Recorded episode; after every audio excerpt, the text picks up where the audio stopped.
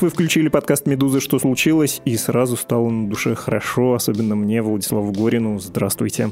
Наш подкаст выходит каждый будний день, плюс есть субботняя смена, когда Андрей Перцев и Константин Газы рассказывают о российской политике. Вы можете послушать этот эпизод, как и другие, в любое время, тем более, что подкаст, как вы помните, о новостях, которые долго остаются важными, то есть не обязательно слушать день в день. Но у меня на календаре сейчас 16 апреля, а завтра, 17 числа, в Великобритании состоятся похороны супруга главы Великобритании королевы Елизаветы II, то есть похороны герцога Эдинбургского принца Филиппа. Поговорим сейчас и о церемонии, и о королевской семье с ее недавними скандалами, и о роли, все более странной роли монархии в современном мире. Сегодняшний гость нашего подкаста – корреспондент русской службы BBC в Лондоне Бен Тавинер. Приступим, как только возьмем пару вот этих аккордов.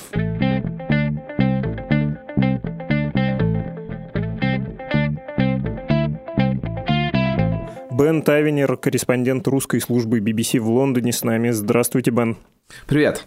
Давайте поговорим сперва про церемонию, которая предстоит. Военные уже проводили репетиции. Известно, что похороны будут и традиционными, и в то же время нетипичными из-за ковида и из-за пожеланий самого покойного. Как все будет и в чем тут символический смысл, где те закодированные знаки, которые мы можем не знать, но которые, очевидно, будут и будут прочитаны многими британцами? А, да, говорят, что принц Филипп на самом деле хотел бы, чтобы эти похороны были семейными, более уютными, минимальными, и такими они будут. Из-за коронавируса королевская семья не хотела, чтобы эти все ограничения, с которыми мы живем уже больше года, чтобы они на них не распространились. Они хотели таким образом показать, что они просто обычные люди в каком-то смысле, да. Поэтому есть ограничение, суровый лимит 30 гостей, и э, это все будут члены королевской семьи. То есть даже Борис Джонсон, премьер-министр, отдал свое место, чтобы как можно больше членов королевской семьи могли туда попасть. Есть уже список, и это очень мало людей. То есть это на самом деле самые близкие их э, родственники. Это все произойдет в субботу в 3 часа по местному времени. Есть очень четкое расписание. До этого гроб с телом принца Филиппа, который до церемонии покоится в частной часовне в Винзорском замке, где они с королевой жили вот этот последний год вместе, вдвоем почти, потому что они там самоизолировались. До этого принц Филипп жил в другом графстве, в Норфолк, в поместье Сэндрингом. Но этот последний год, как ни странно, они жили вместе. Я думаю, что на самом деле это довольно приятно, чтобы они смогли провести столько времени вместе. Хотя времени вместе они провели, конечно, довольно много. 73 года брака, конечно, это, это много времени. а насчет похорон, то мы знаем, что гроб сначала проедет по закрытой закрытой территории Винтерского замка. Рядом с гробом будет идти члены королевской семьи. Надо сказать, что гроб будет доставлен на специальном джипе, который принц Филипп сам модифицировал, или он был создан с его задумкой, да. То есть везде есть маленькие моменты, которые он сам вложил в эту церемонию. Его гроб будет обернут полотно с его гербом, там будет фуражка его, там будет шпага его военная. То есть есть военные какие-то вещи, да, моменты, но это, конечно, связано с тем, что до того, как он познакомился с королевой и до того, как он стал его вторым номером все эти годы, да, он служил в военно-морских э, силах, там он, он на самом деле отличился, и если бы у него была другая жизнь, скажем так, без королевы, то он бы стал, наверное, выдающимся моряком. Так считают, по крайней мере. Но так сложилось, что он познакомился с королевой, и жизнь у него вышла по-другому. Но, невзирая на все это, есть правило на этих похоронах, что люди не будут приходить одетыми в военных формах.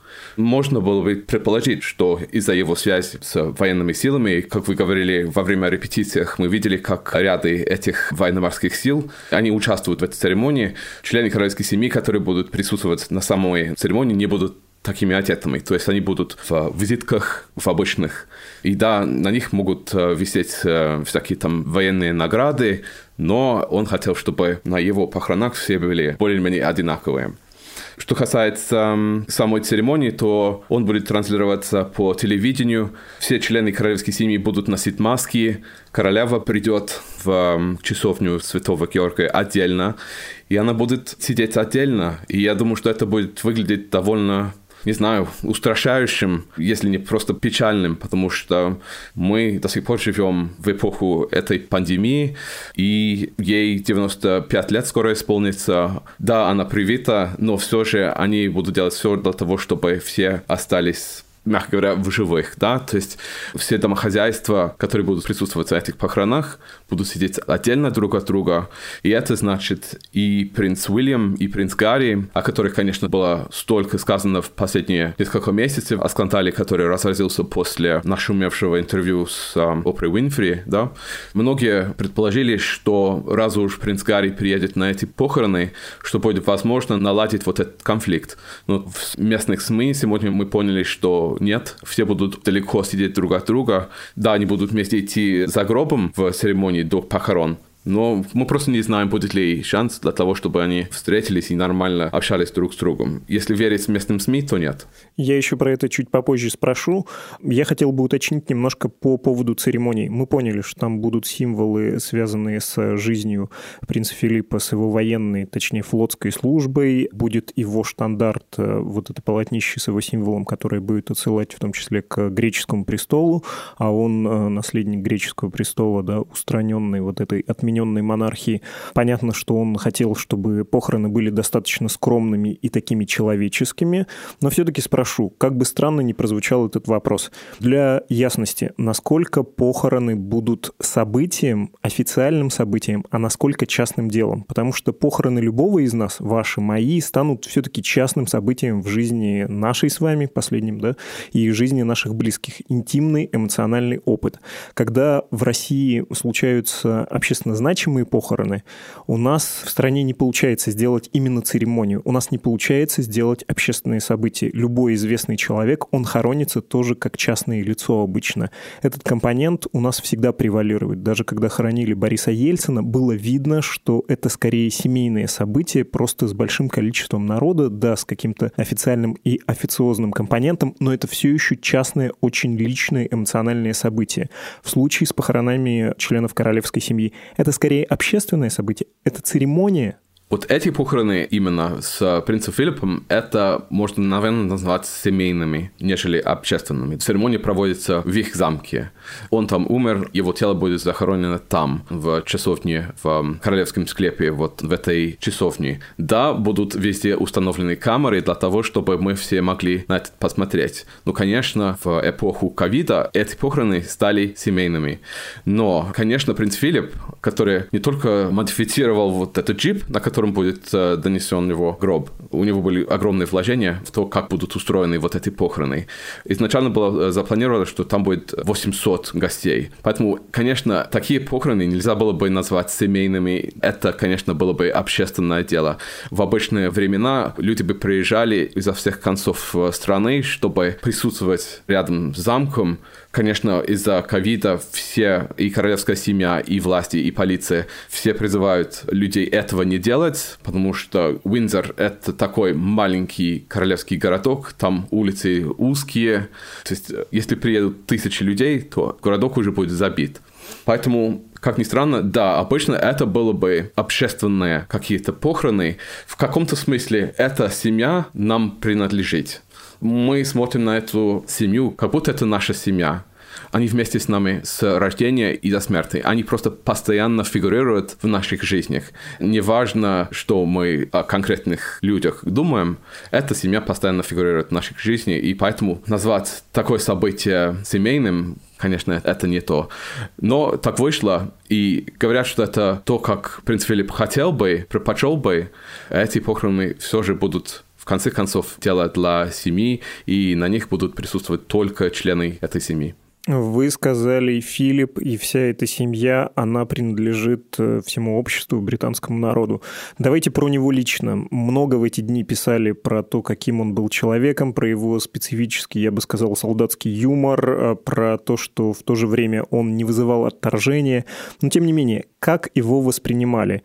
И вдогонку вопрос, есть ли ощущение сейчас, что уходит эпоха, и что вот это такое напоминание, что и королева не вечная, и она тоже уйдет, а это гигантский, просто гигантский пласт в истории страны и в вашей, на самом деле, хронографии, да? Если читаешь э, написанный английским автором учебник по истории Англии и Великобритании, там все меряется, конечно же, периодами правления королей, даже если эта королева, как нынешняя, предельно отстраненная от власти. Давайте со второго вопроса тогда начну. Да, конечно, все это нам дает понять, что королева не вечна, потому что так кажется, да, потому что она почти 70 лет правит страной. Мои родители только знают ее, я и следующее поколение после меня, они знают только ее. Поэтому, да, это, наверное, довольно печальное напоминание о том, что, да, королева не вечна, и что с ней, конечно, окончательно уйдет вот э, это поколение. Принц Филипп это, наверное, зависит, как ни странно, от поколения, как мы к нему относимся. То есть для поколения моих родителей это просто безупречный человек.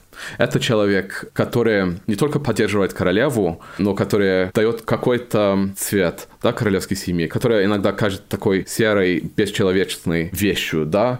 То есть он дал какой-то юмор. Да, многие говорили о том, что он совершил слишком много ляпов или промахов во время государственных визитов. Мы все помним историю про Китай, когда он общался с британскими студентами, сказал, ну вы осторожно, если вы подольше здесь останетесь, то и у вас глаза станут э, закосами. Конечно, это такие моменты, которые для моих родителей, наверное, это просто очень смешно.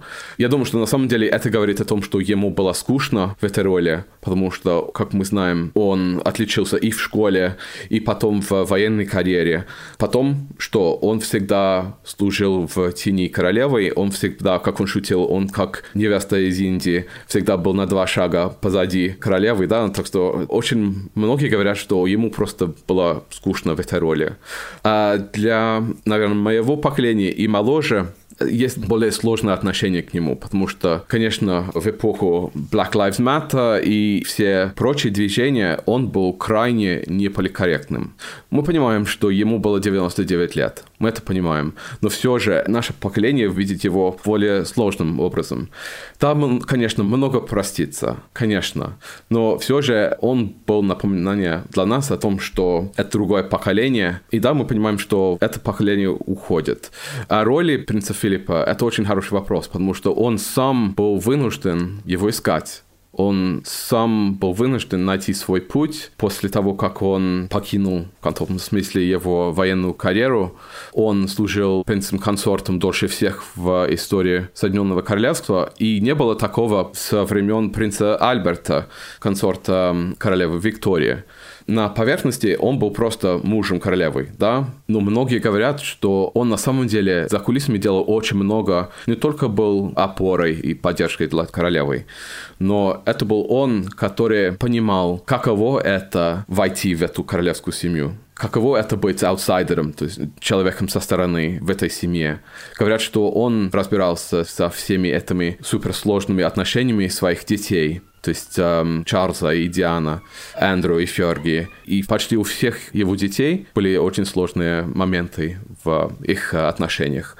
И говорят, что он был просто отец с большой буквой, что за закрытыми дверями он был лидером этой семьи. Конечно, нам не знать, как все они относились к нему, его дети. Хотя официально и на днях мы видели, конечно, довольно много сообщений и много обращений от них о том, насколько он был отличным отцом, Хотя в каждом комменте был такое, что он дураков не переносил, он был прямолинейным человеком, то есть э, если бы можно было бы поменять его лозунг, то было бы «ну определись», потому что он очень не любил нерешительных людей, и все его дети так или иначе дали понять, что да, мы знаем, что с ним жить было иногда сложно, но все же, как на английском, his heart was in the right place, то есть э, он всегда думал о других, он всегда хотел делать лучшее, что мог, и все говорили о его любви к королеве. И я думаю, что, может быть, те, которые сомневались в любви к королеве, особенно после теледрамы «Корона»,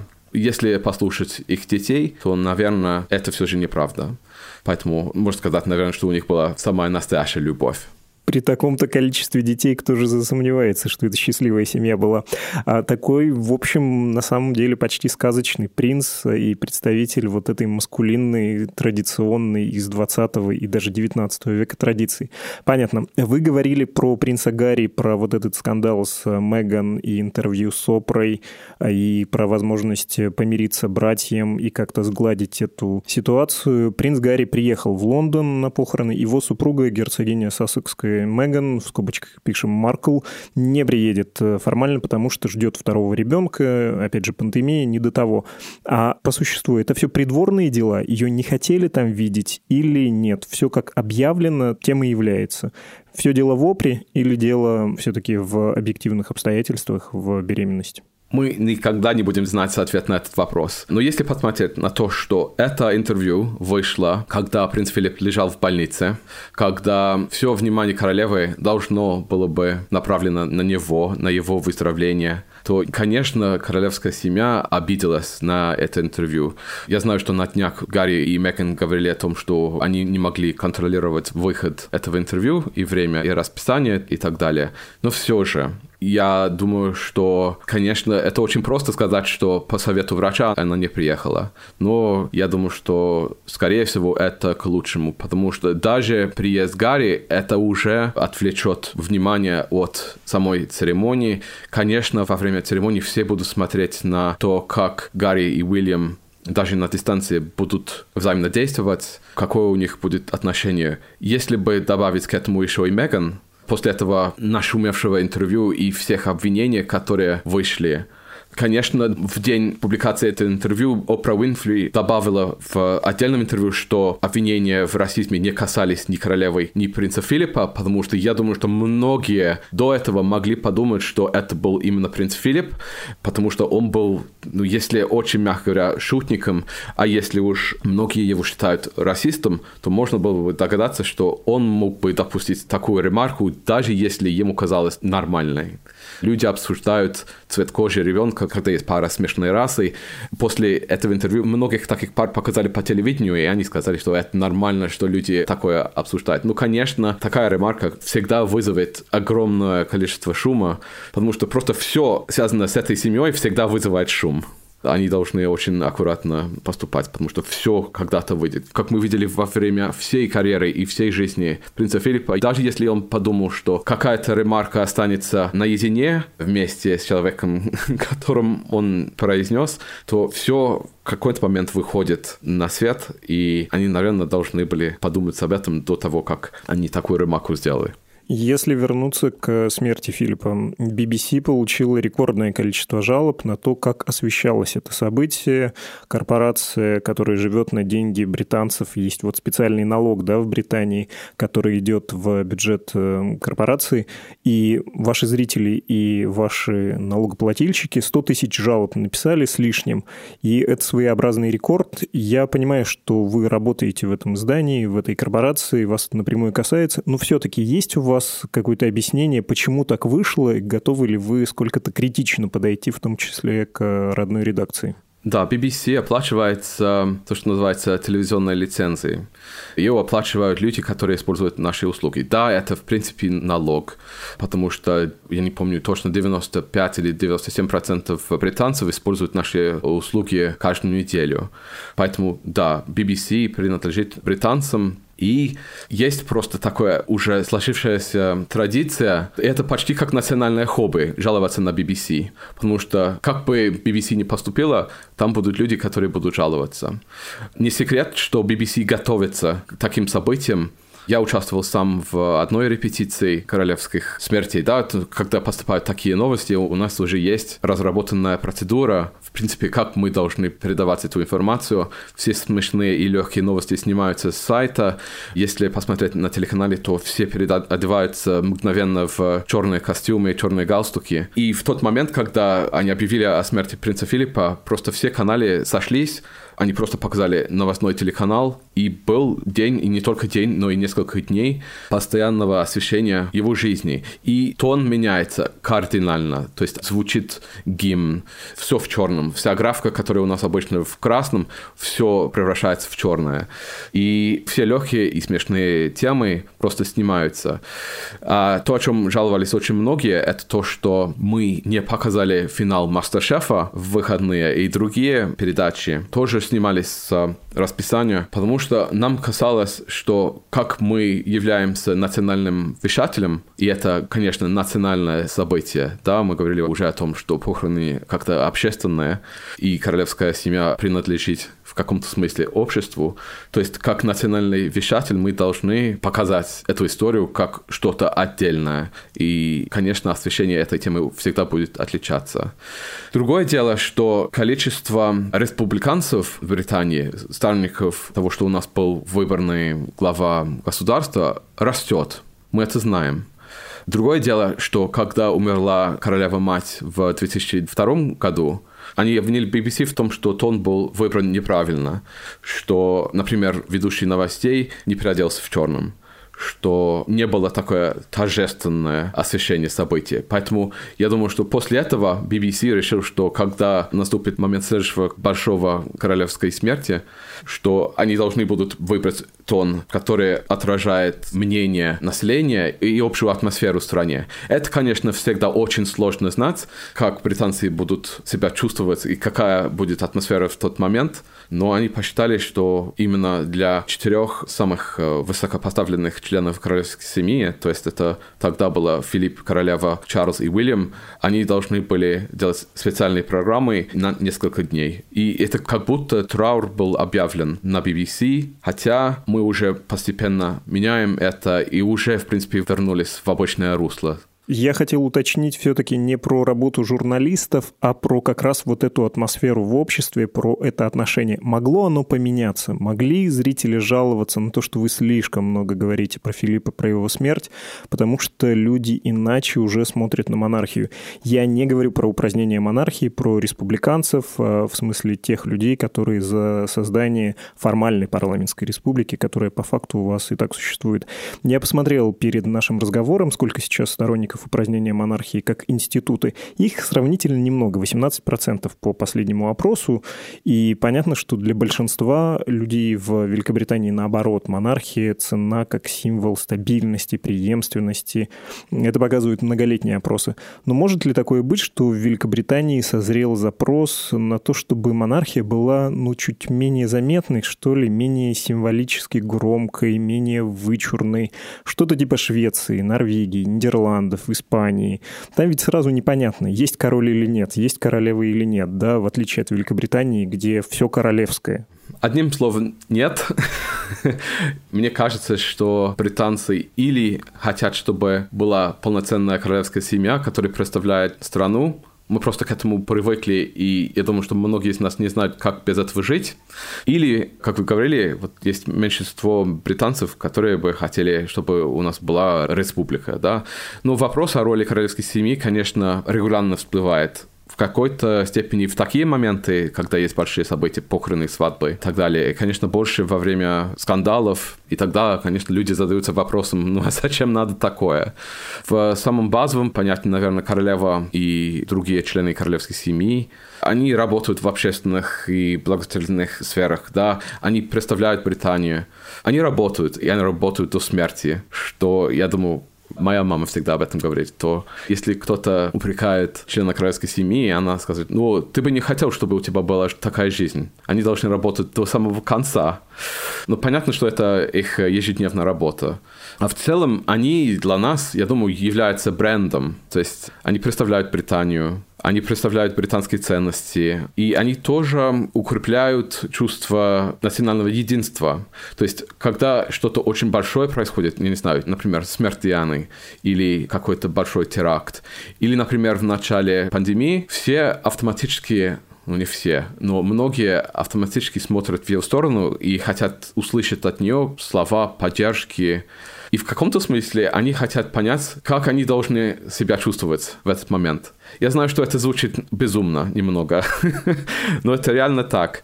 Когда у нас был первый локдаун, много сразу задались вопросом, а когда королева сделает послание, когда она обратится к нации, как мы должны себя ощутить? Как мы должны себя чувствовать в это время.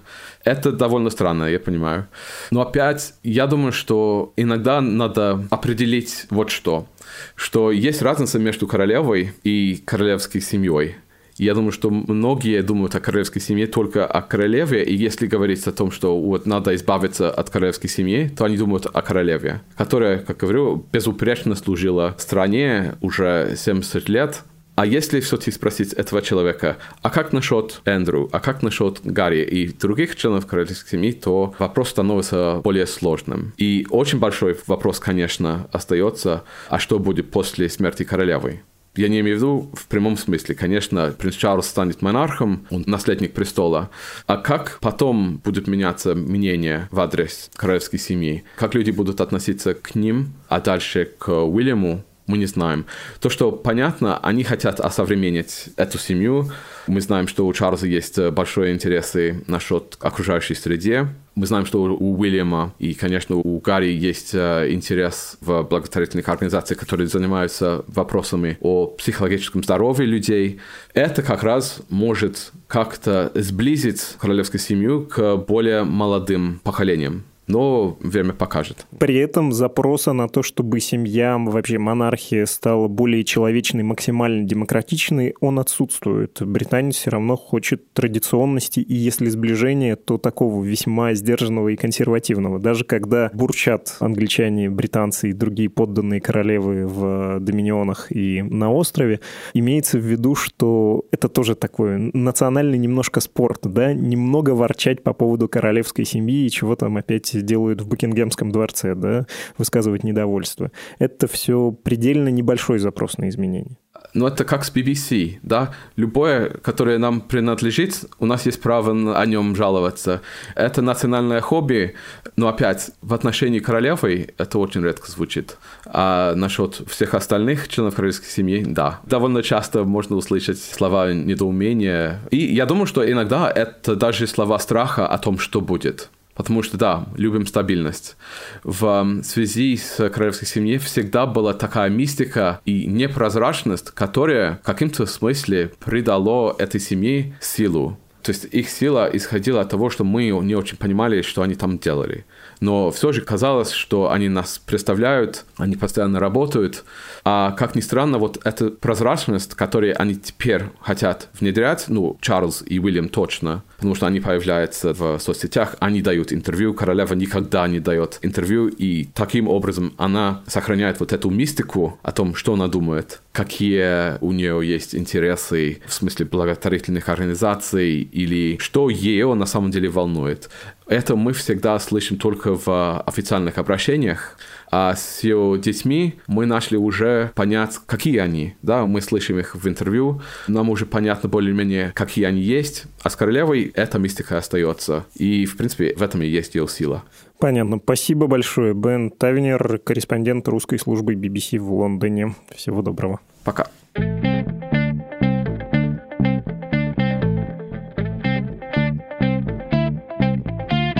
Вы слушали подкаст «Что случилось?» о новостях, которые долго остаются важными. Завтра выйдет субботний выпуск с Андреем Перцевым и Константином Газе о российской политике.